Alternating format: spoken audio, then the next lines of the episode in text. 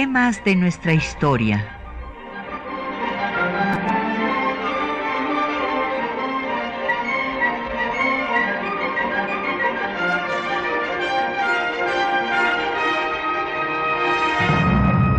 Un espacio que difunde el conocimiento del pasado para comprender nuestro presente. Programa a cargo de la maestra Patricia Galeana.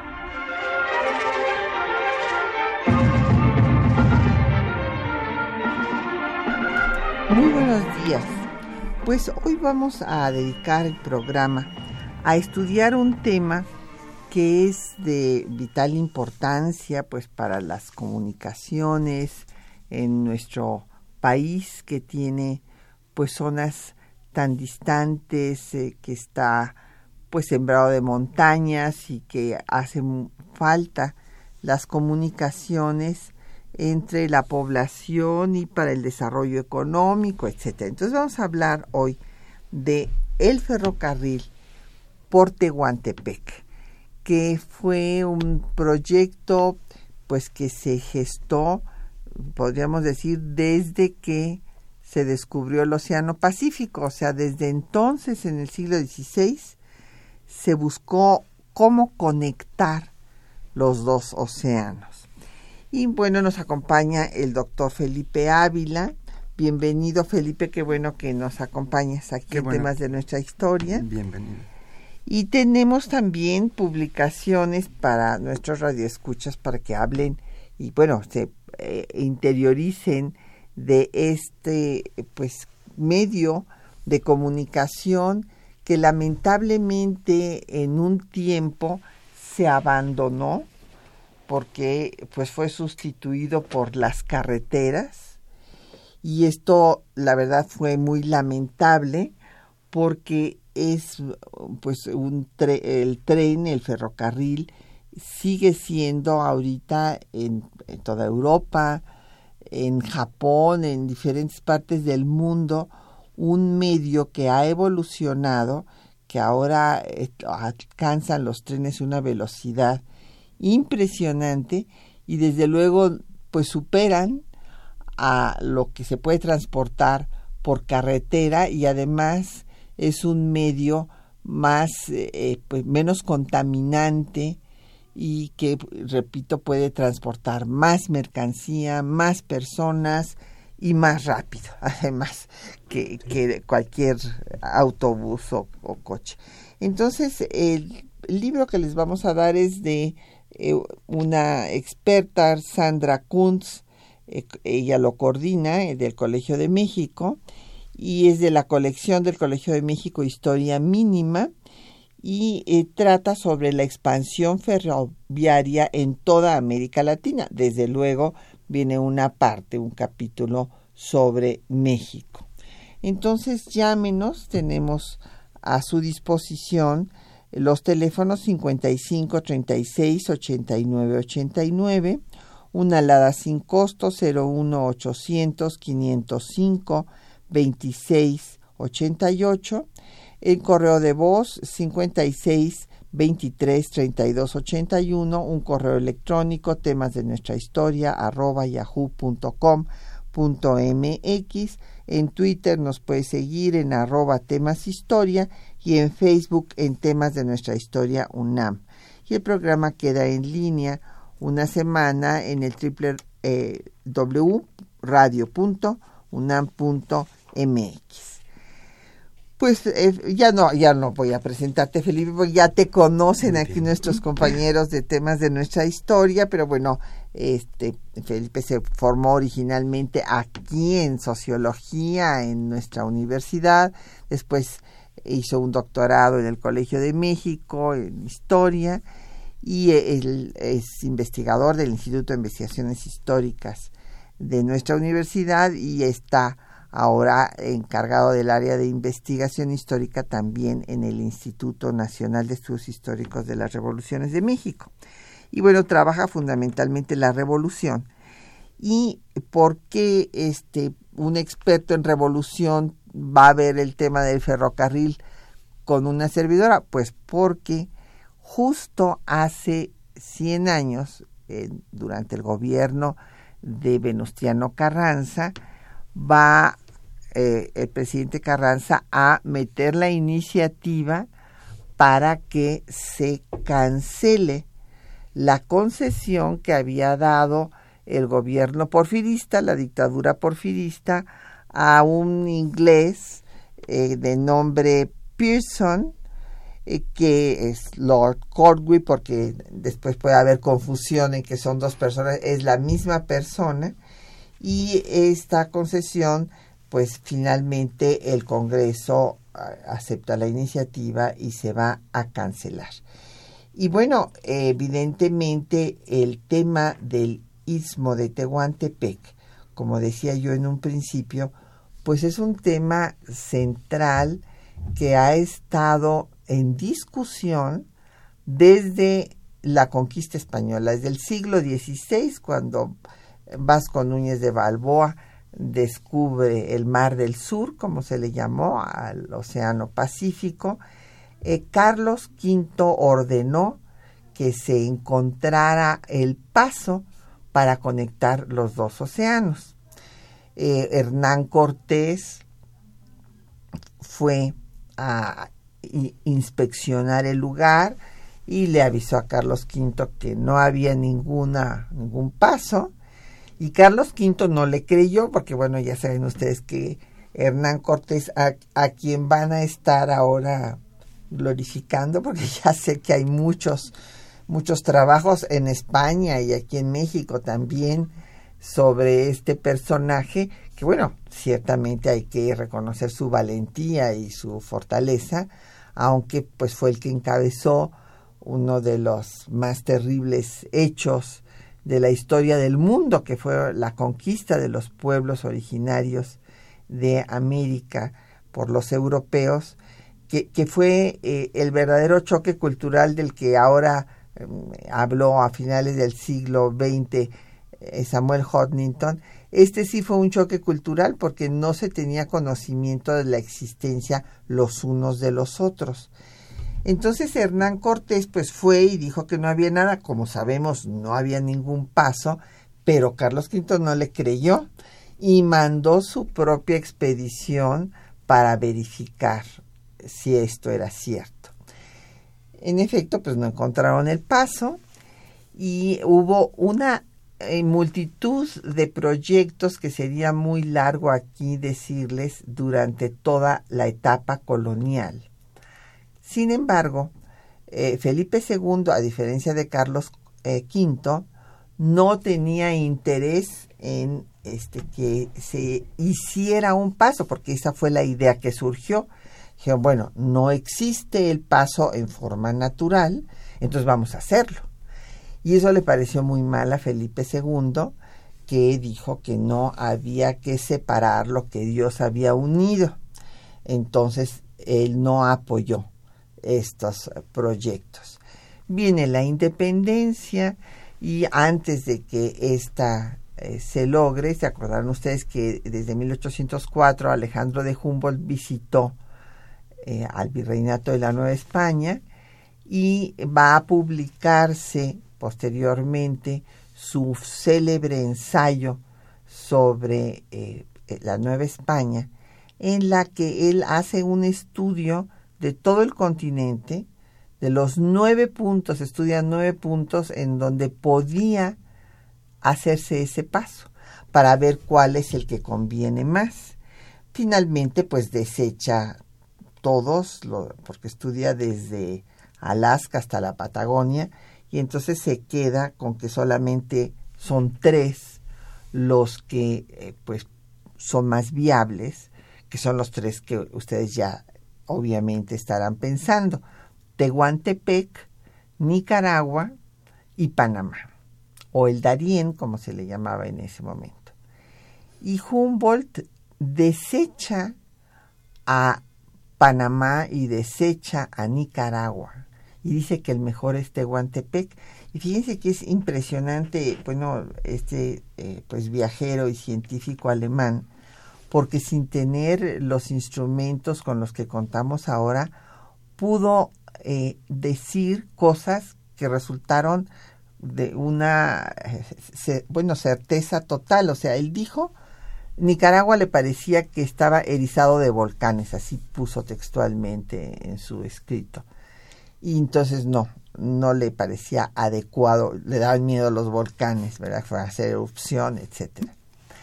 Y en el caso del Darién, dijo que ahí habría desnivel entre los océanos y que iba, que por lo tanto se tendría que hacer un sistema de exclusas y que además iba a faltar agua. O sea, es increíble porque pues todo esto pasó, o sea, se hizo un sistema de exclusas, le ha faltado agua a Panamá y dijo que el mejor lugar era en Tehuantepec porque ahí no había desnivel entre los océanos y ahí es donde se debería de hacer y sería el centro del comercio del mundo. Sí, sin duda.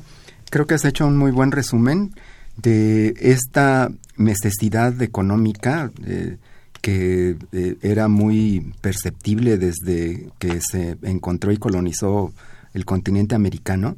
Eh, como bien has dicho, desde el principio, desde los primeros años de la conquista, uno de los objetivos, porque finalmente ese había sido el motivo original de, de Cristóbal Colón, encontrar la ruta hacia las Indias. Exactamente. Mm, y, se toparon con un continente. Un gran continente. Entonces querían retomar ese proyecto inicial, cómo encontrar la ruta más corta hacia las Indias. Y evidentemente ya cuando se dieron cuenta de la dimensión del continente americano, eh, dijeron, bueno, pues eh, en los lugares más estrechos es donde podemos buscar o crear un paso interoceánico. Entonces, eh, esto estuvo en la mente de los imperios y también de los gobernantes virreinales de, de, la Nueva España, el, tratar de, encontrar un, un, asiento. Sin embargo, como también quedó muy claro el, imperio español no quería el desarrollo eh, independiente, el desarrollo grande de sus colonias americanas y eh, como conservaban el monopolio del comercio, pues tampoco querían que se creara un paso interoceánico porque podría alimentar ideas de independencia y porque no iban a tener el control completo de ese comercio que, que, hubiera sido tan benéfico porque hubiera conectado pues a los dos grandes continentes Europa con, con Asia eh, económicamente hablando no entonces eh, pues este proyecto no pudo cristalizar en los tres siglos de, de, colonización eh, y fue hasta el siglo XIX ya con la independencia de México cuando también los nuevos gobiernos de, la nación independiente se dieron cuenta de la importancia estratégica del istmo de Tehuantepec.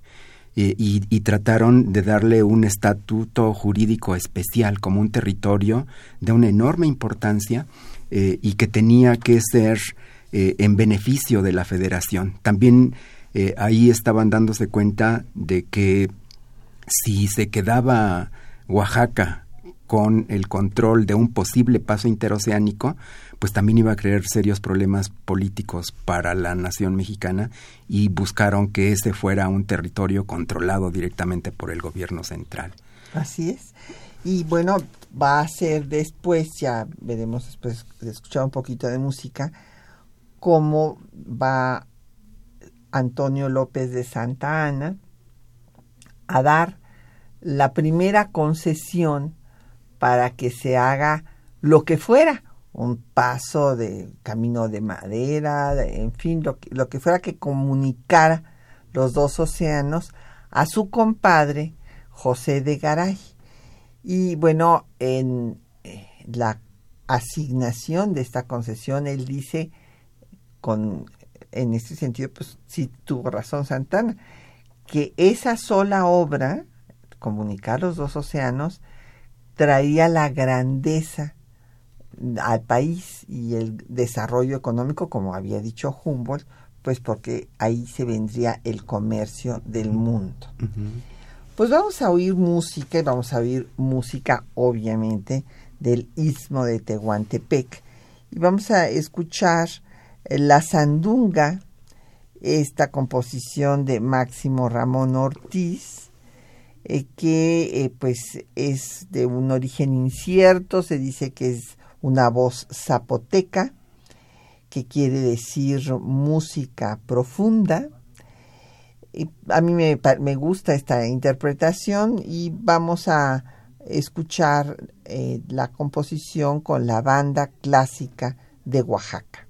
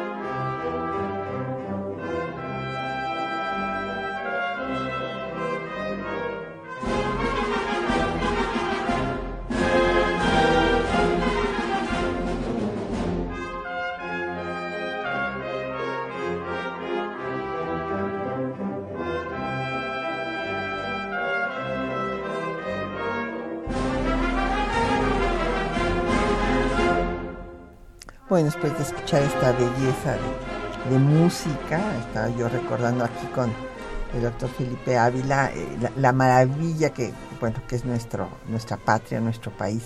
Ir a, Oaxaca, eh, he estado recorriendo el istmo de Tehuantepec, ver eh, pues no solo la exuberancia y la belleza natural, sino la cultura, la fuerza de la cultura de, su gente, en música, en comida, en, en todo, o sea, realmente es, es, fascinante.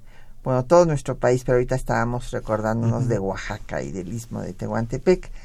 Eh, nos han llegado muchas preguntas y comentarios. Don José Guadalupe Medina de Netzahualcoyot nos dice que en qué periodo de nuestra historia se dio el auge del ferrocarril en la República Mexicana desde luego con Porfirio Díaz.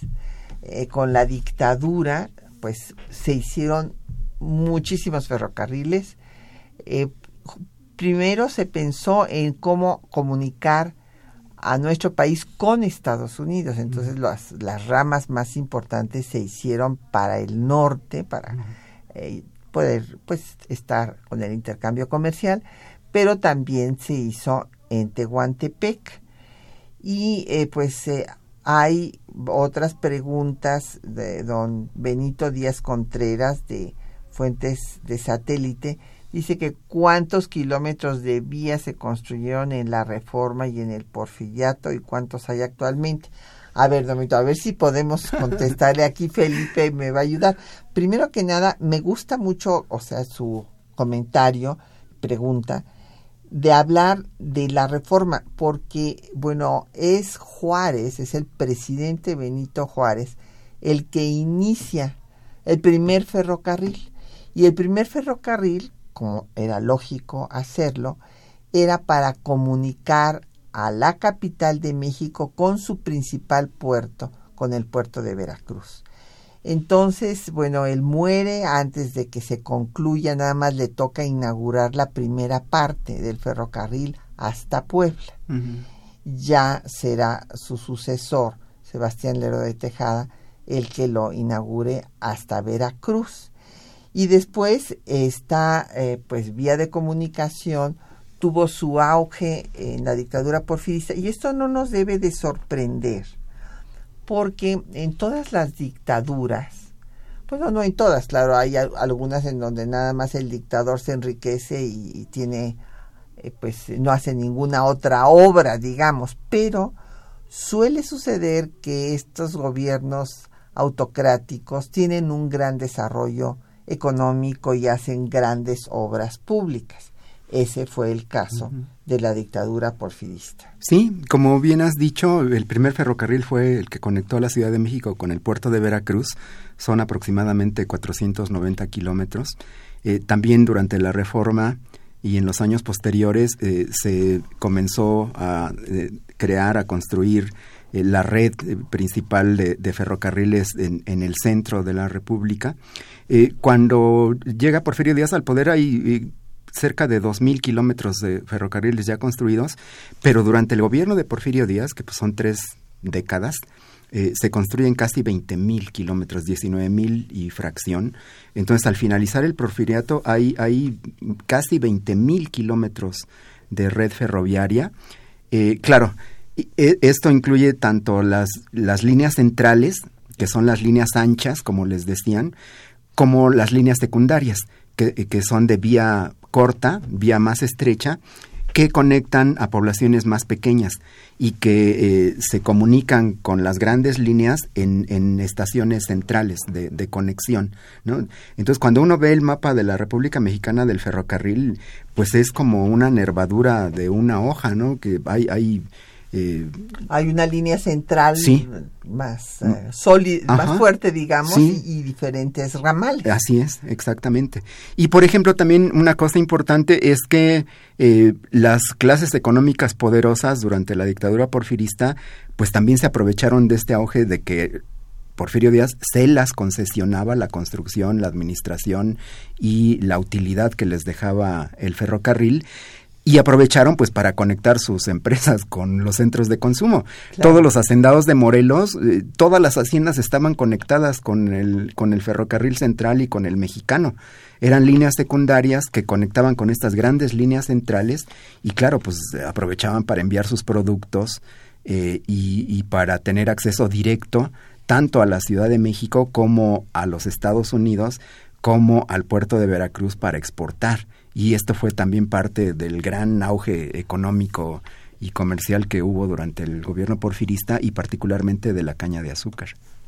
Así es, bueno, pues también don, doña Josefina Cruz de Whisky Lucan nos dice que sí es cierto que Porfirio Díaz mandó construir estas vías ferroviarias para beneficio de sus familiares y que quienes tenían el negocio. Bueno, desde luego sí, Porfirio Díaz y su familia se enriquecieron. Esto no cabe una menor duda.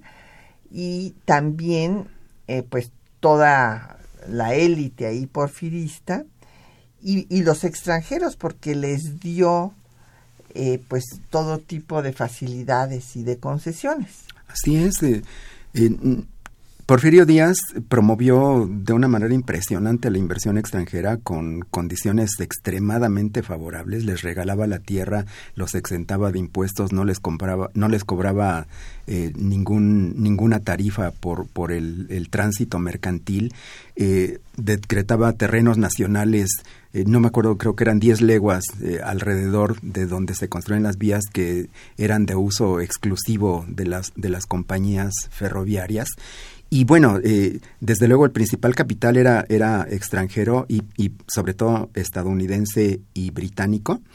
Eh, pero también en los consejos de administración pues estaba buena parte de la clase política porfirista.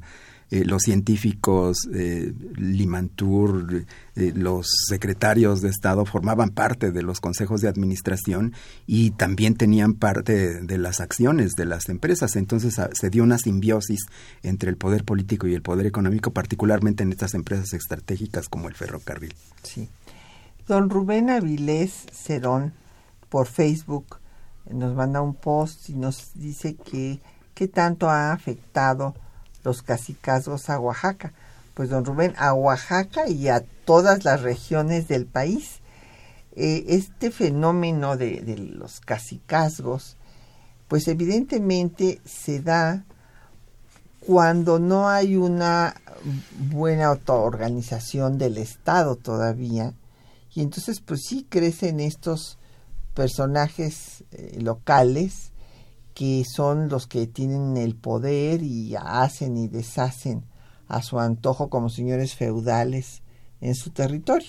Sin duda, el casticazgo es un fenómeno político eh, pues que nos acompaña durante buena parte de nuestra historia en lo que conocemos de los últimos 500 años. Había caciques también en la época prehispánica, en Mesoamérica, muchos de esos caciques indígenas eh, conservaron su estatus, su, su poder, eh, el, reconocimiento de las nuevas autoridades coloniales españolas.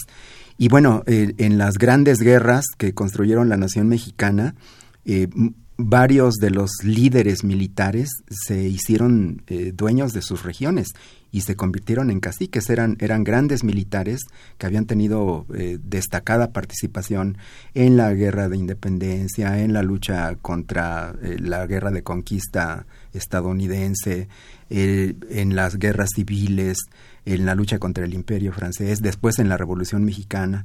Eh, muchos de estos generales, pues después se vuelven gobernadores, se vuelven presidentes municipales eh, y empiezan a, concentrar un, enorme poder político y también económico. Eh, hay, hay, una similitud, una cercanía entre los caudillos y los caciques, México ha sido un país de caudillos y caciques buena parte de, de su historia. Así es. Don Efren Martínez de la Gustavo Madero nos dice que aquí nos referimos con eso de cancelar la concesión del paso del tren. Don Efren, cancela, es que les daban la concesión a empresas extranjeras. En este caso de Tehuantepec, como decíamos, se, se le dio a este señor inglés Pearson y eh, pues estaba eh, abusando. Hubo mucha crítica en contra de Pearson, eh, que ah, pues ejercía contrabando, que ponía a trabajar a niños, que las condiciones de trabajo eran infrahumanas, que los trabajadores inclusive se morían ahí en, este, en las vías del tren por la situación en la que estaban haciendo su trabajo. Se imagina además con las temperaturas que alcanza ahí tan altas en Tehuantepec y demás. Y, y además, hay que decirlo, Tehuantepec es de las zonas que tenía menos población eh, en aquel entonces y entonces hacía falta mano de obra y este eh, este señor llevó eh, a población negra y también inclusive trajo a, a chinos para construir ahí el ferrocarril, pero fue acusado de no solo las eh, condiciones infrahumanas que, en las que tenían sus trabajadores, sino también eh, de contrabandear y de no darle al gobierno en realidad eh, tener más ganancias para, para sí que para el país.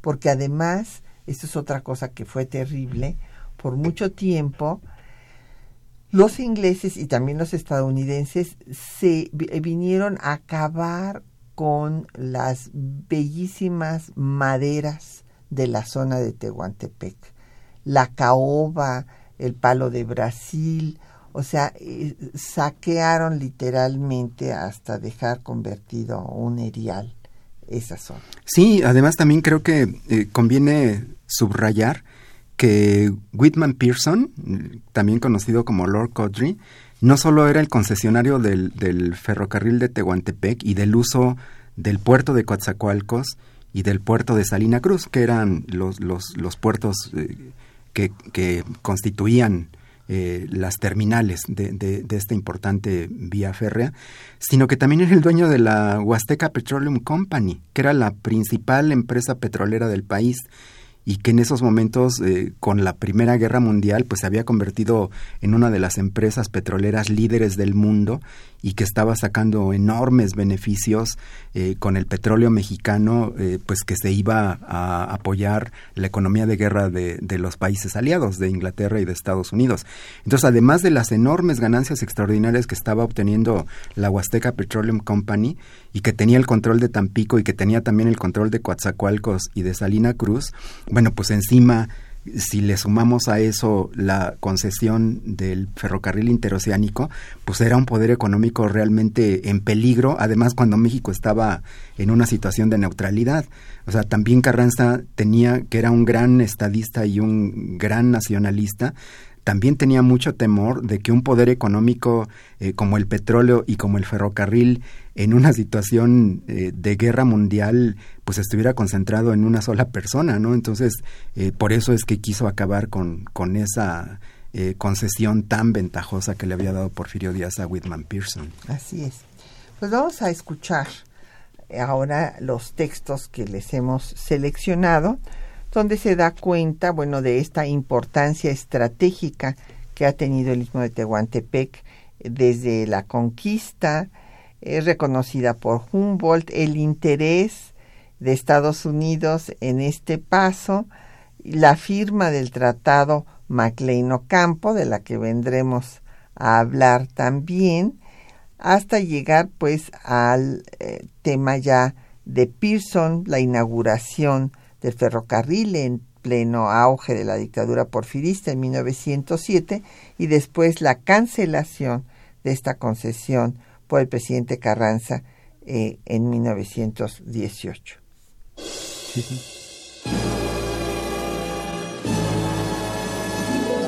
Históricamente, el Istmo de Tehuantepec ha sido considerado como una zona estratégica. El interés por la región surgió en el periodo de la conquista de México, desde que Vasco Núñez de Balboa descubrió el llamado Mar del Sur en septiembre de 1513. Y Carlos V ordenó que se iniciara la búsqueda de un paso que conectara a los dos océanos. El mismo Balboa exploró el istmo de Tehuantepec.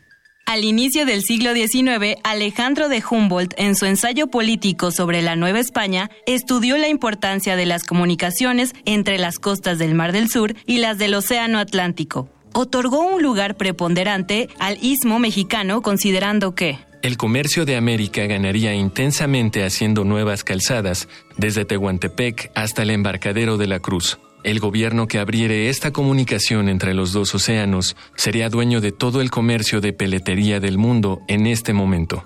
Las naciones que quisieran hacer uso de él serían dependientes de la que fuese dueña del istmo, al que se mudaría la faz del sistema comercial del mundo.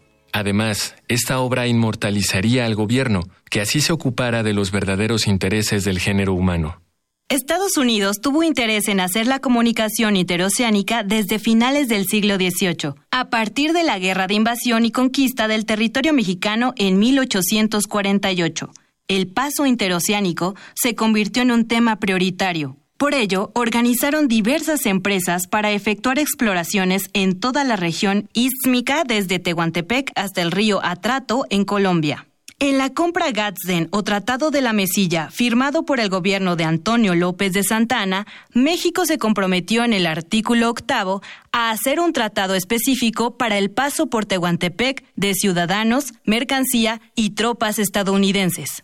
En plena guerra civil, Estados Unidos exigió al gobierno constitucional de Juárez cumplir con este artículo.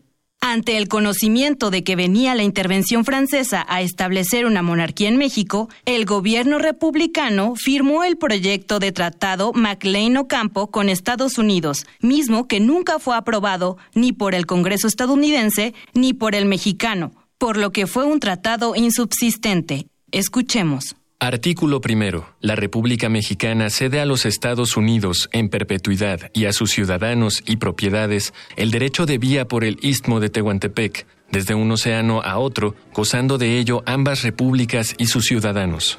Artículo segundo. Ambas repúblicas convienen en proteger todos los caminos que existan en el istmo y en garantizar su neutralidad. En 1895, el gobierno mexicano entró en contacto con la empresa contratista británica S. Pearson Son Ltd. para la construcción del ferrocarril en la zona del Istmo de Tehuantepec.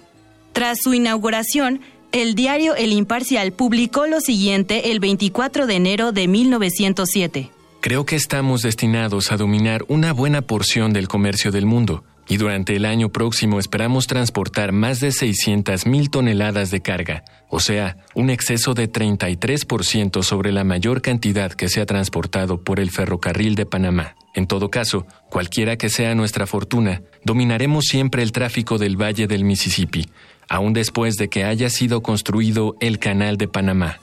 La empresa no fue recibida con agrado, ya que Pearson tenía fama de ser contrabandista y comerciar bajo esquemas desleales. Además, existieron quejas por irregularidades salariales y el empleo de menores de edad, lo que llevó a varias huelgas de los trabajadores. Por ello, el triunfo de la revolución constitucionalista al iniciar su gestión presidencial, el gobierno del presidente Venustiano Carranza buscó controlar las líneas ferroviarias que estaban en manos de particulares, como es el caso del ferrocarril de Tehuantepec. Para ello, envió una iniciativa al Congreso de la Unión en el que se cancelaba el contrato de arrendamiento del ferrocarril de Tehuantepec, misma que fue aprobada el 18 de diciembre de 1917, con lo que este pasó de nuevo a manos del gobierno federal.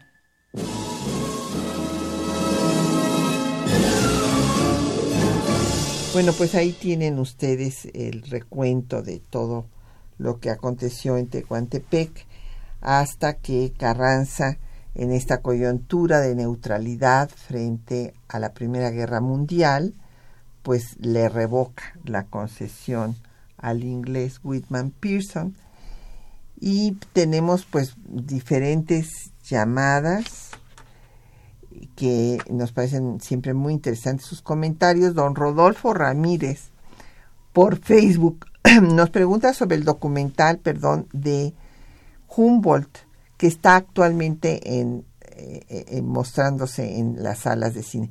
Le confieso, don Rodolfo, que no lo he visto. Así es que pues no le puedo, y tampoco lo vio el doctor Ávila, así es que no le podemos mm. dar eh, comentario. Usted mejor coméntenos qué le pareció.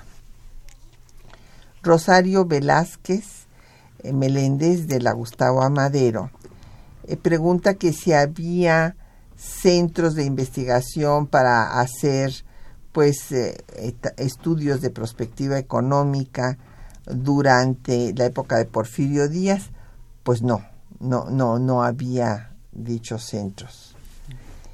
Eh, don Jesús Ríos eh, de la Miguel Hidalgo, que cuál sería la viabilidad de retomar el proyecto. Sí, o sea, este proyecto del paso eficiente por eh, Tehuantepec ha sido una constante en todo el siglo XIX. Don Jesús, desde que le da la concesión a De Garay, pues esperaba que él pudiera hacer ese paso, pero pues se encontró con muchos problemas, hay que reconocerlo, no había estabilidad política en el país, entonces no consiguió el dinero, no consiguió las inversiones, total que se le acabó el plazo, se lo renovaron. Y entonces finalmente eh, vendió su concesión y se la vendió a los ingleses, precisamente a otros ingleses ahí en el siglo XIX, a Macintosh, y eh, que también tenía la representación consular de Inglaterra. Entonces, cuando eh, viene la guerra de conquista territorial de Estados Unidos, entonces Trist quiere que entre en el Tratado de Paz el paso por Tehuantepec. Y fíjense nada más, estaban dando como indemnización, que no pago, porque usted imagínese si se va a pagar con 15 millones de pesos la mitad, más de la mitad del territorio de México. No, no hay que decirlo, no era el pago, era la indemnización que estaban dando por todos los daños que habían causado al país, imagínense. Pero estaban dispuestos a doblar esa cantidad si entraba también Tehuantepec. Eh, los eh, negociadores por parte de México dijeron que no podía entrar Tehuantepec porque estaba en manos inglesas, en efecto, y que entonces pues no podía negociarse. Y entonces Trist trató de comprárselo directamente a los ingleses, pero estos no recibieron la autorización de la corona española porque la, eh, este, perdón, la corona inglesa, porque la corona inglesa todavía estaba explorando según su relación con Estados Unidos y demás, si él, es él, o sea, la corona británica hacía ese paso o no. Gracias a eso, se, pues no entró Tehuantepec en el tratado de Guadalupe Hidalgo con Estados Unidos y después, finalmente, la corona británica no le entra al negocio, pues por su relación con Estados Unidos. Y entonces acaba la concesión en manos de Hargus, uno de los eh, eh, pues empresarios estadounidenses más poderosos de ese país. Sin embargo, pues tampoco eh, logra que se haga el paso y así es como llegamos a la etapa porfirista en la que ya se le da a Pearson y entonces él sí lo lo va a hacer. Y que si se puede retomar el proyecto, bueno, se ha retomado múltiples veces a lo largo de todo el siglo XX, que primero eh, por eh, empresas privadas ha intervenido el gobierno, entonces ha habido muchos intentos. Sí, y también mm, eh, hay que señalar que, bueno, finalmente en 1907 se pudo concretar este sueño centenario de conectar los dos océanos a través del istmo de Tehuantepec. Y los siete primeros años de, vida del ferrocarril interoceánico fueron realmente de un crecimiento espectacular. Dio unas ganancias extraordinarias, eh, exorbitantes. Era uno de los eh, canales de, de, comercio mundial más importantes del mundo. Y sin embargo, eh, pues tuvo la mala fortuna de que los ingleses finalmente eh, decidieron y, Estados Unidos eh, hacer el, canal de Panamá y el canal de Panamá comenzó a funcionar en 1914 eh, en ya plena guerra mundial y eso significó pues el colapso de, de, este importante paso interoceánico, porque ese crecimiento exponencial que estaba teniendo el tráfico mercantil a través del, ferrocarril interoceánico se vio interrumpido por eh, la operación del Canal de Panamá, pero además también por la Revolución Mexicana, porque la Revolución Mexicana eh, pues colapsó al sistema ferrocarrilero nacional. Los volaban. Así es. Los ferrocarriles. Sí. Fundamentalmente, pues los grupos populares los zapatistas, los villistas, los, eh, en fin, sí, sí. Entonces, eh, y bueno, contrarrevolucionarios en este caso también, Félix Díaz, o sea, entonces acabaron con la red ferroviaria que se había hecho durante la dictadura porfirista. Eh, y, tam, y bueno, y después lo importante es ver qué pasa entre ya el fin de pues la la parte más cruenta de la revolución y este en efecto ha habido muchos periodos que ha estado en manos de, como decía yo, de eh, empresa privada, de la huerta se los volvió a dar a la empresa privada porque dijo que ya había pasado el peligro, ya había terminado la Primera Guerra Mundial, etcétera. Y después eh, pues vino la expropiación durante el gobierno de Cárdenas. Así es. La nacionalización de los ferrocarriles. La nacionalización de los ferrocarriles y después nuevamente se les dio la concesión a, a, los eh, particulares. Sí, desde, El, desde el gobierno de Salinas de Gortari. Entonces, eh, nos dice don Armando Leiva que si no se puede retomar el tema con el qué pasó con Cedillo y que, si se puede retomar con el próximo gobierno de López Obrador, pues desde luego que sí, este es un paso muy importante. Sí, eh, han sido los gobiernos más nacionalistas los que han tomado conciencia de la importancia de que el Estado mexicano controle eh, un eh, ferrocarril tan importante, tan estratégico como este, no nada más el de Tehuantepec, sino en general todos. Entonces eh, vemos cómo Venustiano Carranza nacionaliza los ferrocarriles, luego después se vuelven a entregar a la iniciativa privada, otro gobierno nacionalista como el de Lázaro Cárdenas vuelve a nacionalizar los ferrocarriles y eh, otro gobierno pues neoliberal como el de Carlos Salinas se los vuelve a dar a los inversionistas privados. Eh, y bueno, eh, ahorita la discusión es esa precisamente, ¿qué, qué hacer con estas vías tan importantes, porque hay que señalar que México tiene 100 años de retraso ferrocarrilero. La, la revolución interrumpió ese desarrollo tan importante que se estaba dando eh, y apenas pues se ha medio recuperado, pero, pero es algo en donde nos hemos quedado muy rezagados. Así es, y nos hace muchísima falta. Bueno, pues vamos a oír una canción, bueno, no es, sí, sí es canción, eh, muy alegre. Estamos seguros que aquí este, el doctor Felipe Ávila se va a poner a bailar en, cabina porque quiero decirles que es muy buen bailador, me consta porque ya hemos bailado. Y esta es un son candela. Mm.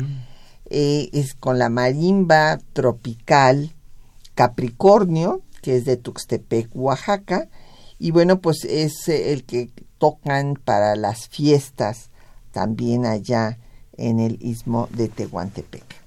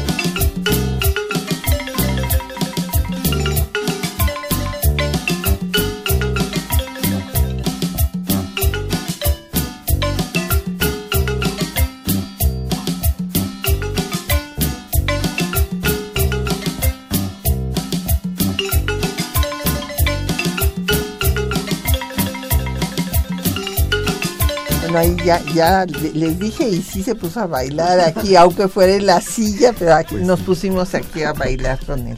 Son Candela. Y eh, el, bueno, pues nos han llegado comentarios, preguntas sobre el tema que estamos abordando. Don Raúl Horta Retana de la Miguel Hidalgo dice que si las vías ya no son para empresas nacionales, están concesionadas a empresas privadas, que por qué no se han rehabilitado y que eh, las vías están en mal estado y hay varios accidentes. Bueno, Raúl, primero que nada hay que ver eh, las etapas así rápidamente. Como ya nos comentaba el doctor Felipe Ávila, eh, vino una crisis de los ferrocarriles a partir de la Revolución Mexicana, cuando en esta lucha, pues se volaban todas las vías del tren y después viene el tema de que, eh, por una parte, Panamá está en ese momento muy activo, el canal, pero por otra, se le dio prioridad a las carreteras. Ese fue un error que, tuvimos. Y entonces, eh, que ahora están en mal estado, sí. Y en cuanto a Tehuantepec, porque nos ha hablado eh, Javier Guerra de Benito Juárez, que qué está pasando ahorita con el ferrocarril en el istmo, bueno, pues que fue afectado también por el sismo. Acuérdese que el sismo golpeó terriblemente a Oaxaca entonces, bueno, pues fue una de las afectaciones que sufrió. Y eh, pues eh, Celeste Hernández dice que si en el próximo gobierno eh, López Obrador quiere hacer ahí un canal, no, esto ya ya este no no es algo que se piense siquiera doña Celeste esto sería carísimo, eh, no, no es viable, nadie lo está planteando. Lo que debe de haber es un ferrocarril eficiente de estos trenes bala que, que van a una velocidad increíble y que transportan contenedores de un, eh, vamos, se van a Salina Cruz, al puerto de Salina Cruz y luego se los llevan a Coatzacoalcos.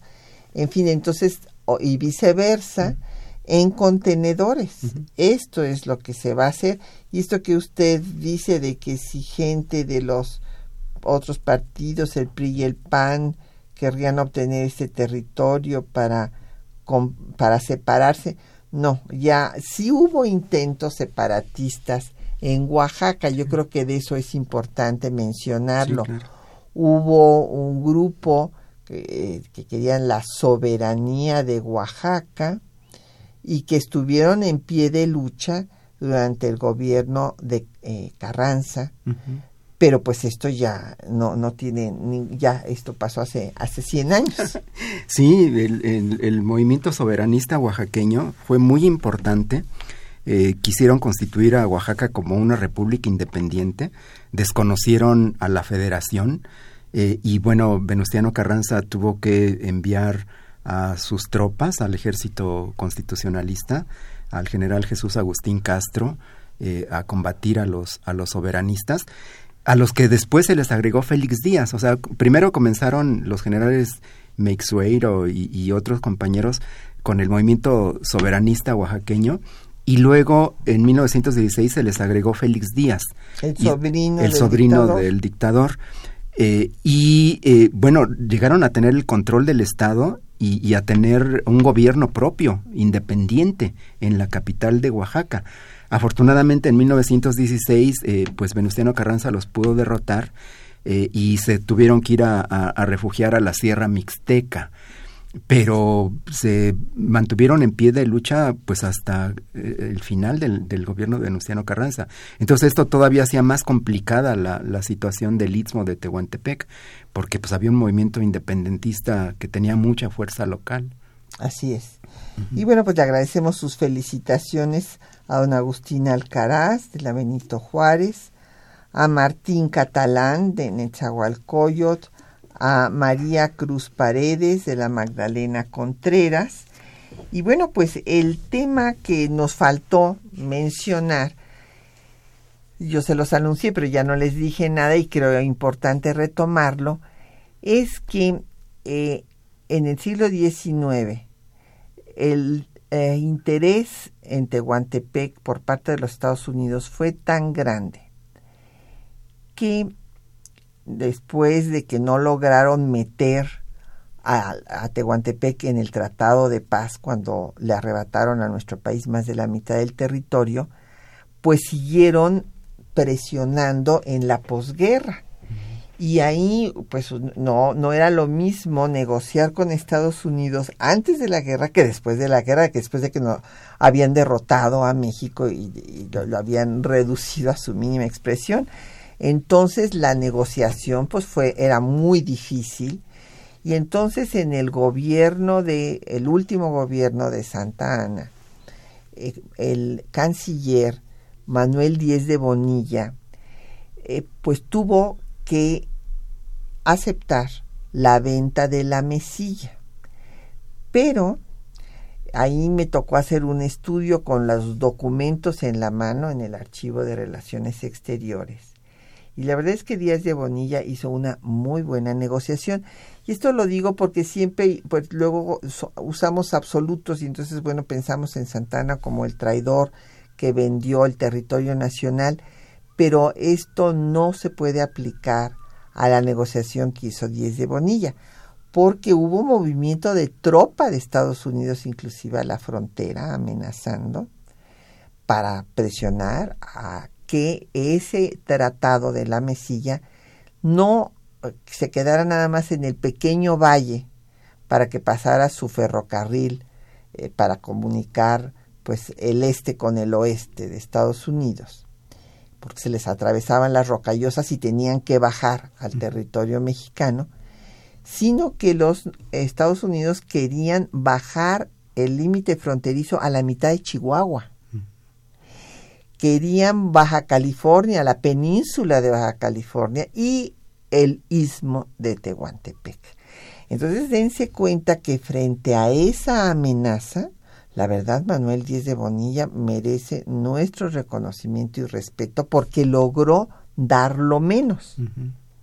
En un momento en el que pues acababa de pasar la invasión y guerra de conquista. Entonces, eh, sí dio lo menos, pero en el artículo octavo del Tratado de la Mesilla, se comprometió a que habría un tratado específico para el paso por Tehuantepec, incluidas tropas, para vigilar el paso. Entonces, con base en este artículo octavo de un tratado que sí fue aprobado por los dos congresos, que surtió efecto, que eh, se quedaron con la mesilla, que pagaron por la mesilla, pues entonces cuando Juárez viene y quiere que Estados Unidos lo reconozca, porque tienen ya además la noticia de que los conservadores ya negociaron con Napoleón III la intervención en 59, pues entonces después de un año de estarles dando largas y largas y largas Ocampo, que también hace muy buena negociación, pues el, tratado MacLean Ocampo va a ser elaborado en su última versión por José María Mata en Estados Unidos con MacLean, que estaba de vacaciones allá, y Lerdo de Tejada, Miguel, que estaba buscando un préstamo. Y entonces, bueno, pues ya le mandan la última versión, ya Ocampo eh, la firma,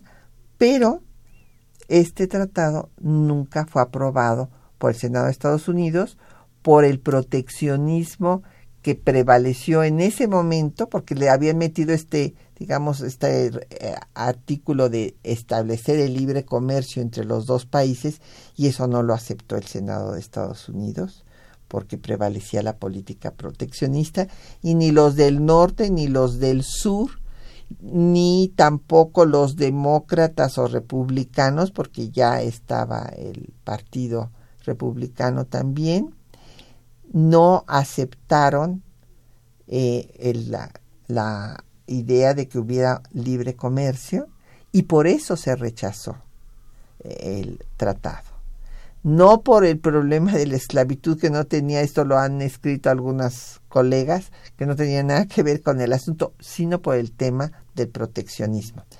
Pero después, en mayo, cuando ya eh, Juárez eh, está vislumbrando, en mayo del 60, que ya están ganando la guerra, lo vuelven a presionar para que lo vuelva a presentar otra vez a discusión y Juárez ya se opone, eh, haciendo caso a la observación de Juan Antonio de la Fuente, por lo que este, trata, este proyecto de tratado nunca se dio. Y sirvió para asesinar a Ocampo porque lo sacaron de su hacienda y lo ejecutaron por haber hecho las leyes de reforma y firmado este tratado y como eh, un elemento de descalificación del gobierno juarista por haber supuestamente entregado a perpetuidad el istmo de Tehuantepec a Estados Unidos. Que perpetuidad en tema internacional quiere decir que no tiene término, sino equivaldría a regalarles el lugar. Y tan es así que en el Tratado Torrijos-Carter, pues eh, los panameños recuperan el canal de Panamá. Pues ya se nos fue el tiempo, pero era importante eh, difundir esto porque es un tema poco conocido.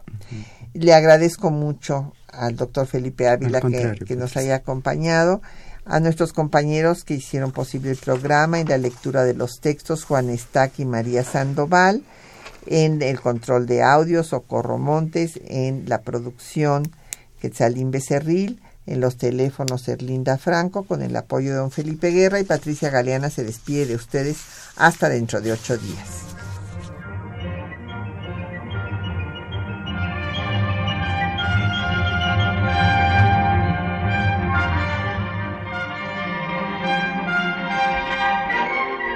Temas de nuestra historia